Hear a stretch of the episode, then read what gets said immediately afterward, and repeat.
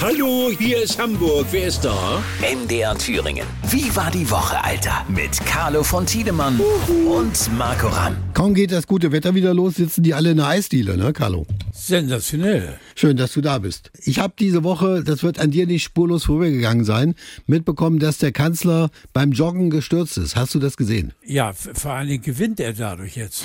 Er sollte die Klappe immer tragen, finde ich. Jack Sparrow, oder wie, ne? Ja, irgendwie kommt er auch schneller in die Puschen. Also, Ich habe gehört, der ist über seine Aktentasche gestolpert. Stimmt das? Ich muss ja auch sagen, nein, also also allen Ernstes, wie kann man beim Joggen aufs Auge fallen? das ist die erste gute Frage, die gut, dass du sie stellst.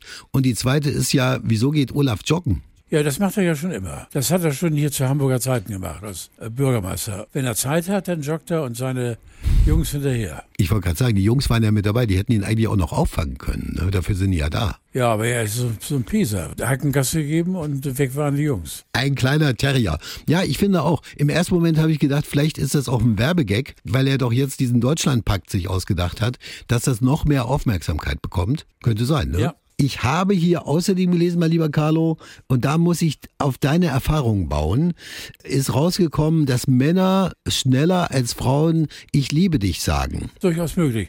Ich zähle mich ganz ehrlich dazu, stimmt. Was denkst du, warum machen Männer das? Damit wir auf Nummer sicher gehen. Also ich habe gehört, weil sie die Frauen einfach schneller ins Bett kriegen wollen. Nein, ich glaube einfach, das ist eine reine Gefühlssache. Im Endeffekt lauert das Bett, klar. Aber ich glaube einfach, dass wir da schneller mit, uns ist, glaube ich, auch bewusst, diese berühmten drei Worte. Ich glaube einfach, dass wir Männer eher bereit sind, das zu sagen, als Frauen. Findest du denn das auch in Ordnung, dass man das schneller ein bisschen rausposaunt? Weil es gibt auch so vorsichtige Leute, die sagen, nee, warte mal, lass erst mal zwei, drei Monate vergehen, ich will erst mal gucken. Oder zwei, drei Jahrzehnte. Auch das soll es ja geben.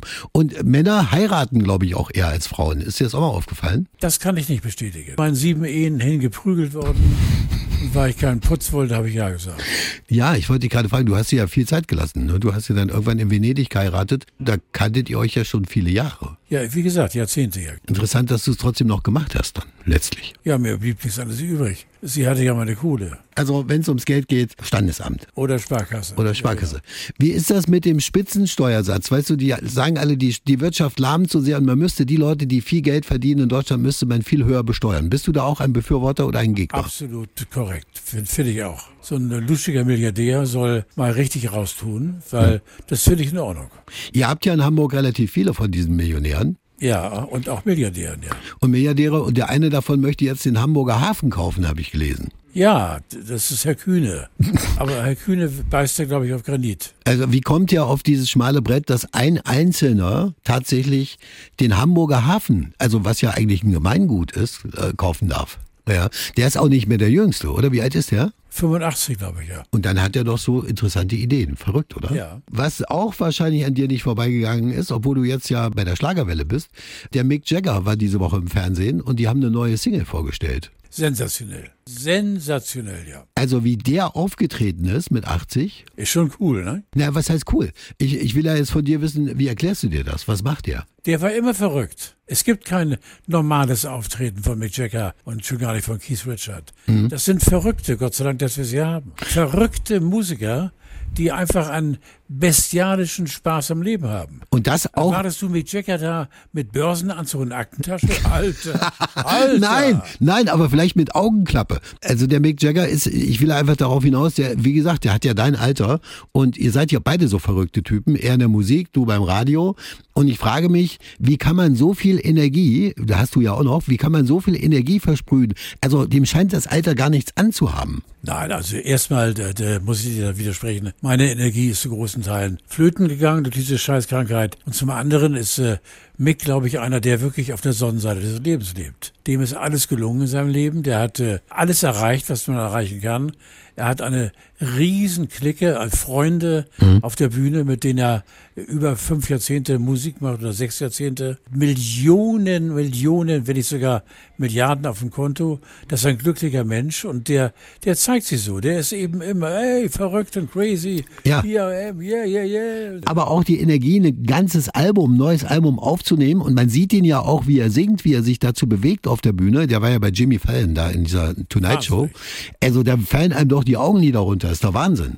Wahnsinnig. Ganz großen Respekt vor dem, was die Jungs da abliefern. Und die neue Single, Ja, ja. dieses Angry, äh, das kannst du dir gut geben. Ne? Das ist zeitlos. Oh ja. Und vor allen Dingen äh, Gastrolle äh, Paul McCartney äh, am, Ja. am äh, Bass, ne? Ja, ist das zu fassen.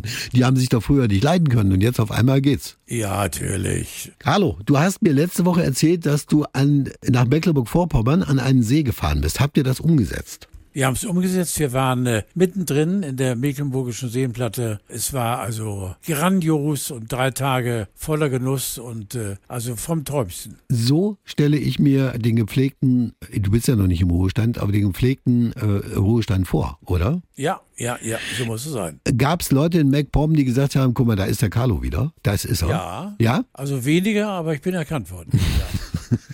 Und ansonsten war diese Woche, glaube ich, hast du einen ruhigen gemacht, oder? Radiopreis, war das ein Thema bei dir? Nee, ich war nicht da, äh, der war gestern, aber ich hatte irgendwie das Gefühl, da drängen sich tausend Leute in dieser, in diesem traumhaften Schuppen 52 bei uns, mitten im Hafen und äh, alle Jahre wieder. Ich glaube, ich das ist der erste, zu dem ich nicht gegangen bin. Zum nächsten bin ich wieder mit dabei. Okay, da gehen wir dann zusammen. Da komme ich gerne mit, Carlo. Sowas. Was sagst du denn zu Hansa Rostock? Das war doch ein anständiger Auftritt beim HSV. Stell dir mal vor, du musst erstmal in so einem vollen Stadion bestehen. Das geht doch nicht so ohne. Ja, ja, ist richtig. Die Jungs haben äh, hart dagegen gehalten, aber mein Gott, der kommende deutsche Meister, der HSV heißt, äh, ist natürlich nicht zu knacken. Lieber Carlo, schönes Wochenende. Das gefällt mir. Tschö, tschö, tschö, tschö, tschö. Grüße nach Hamburg. Tschö, tschö. Wie war die Woche? Alter, Mit Carlo von Tiedemann. MDR Thüringen. Das Radio. so geil.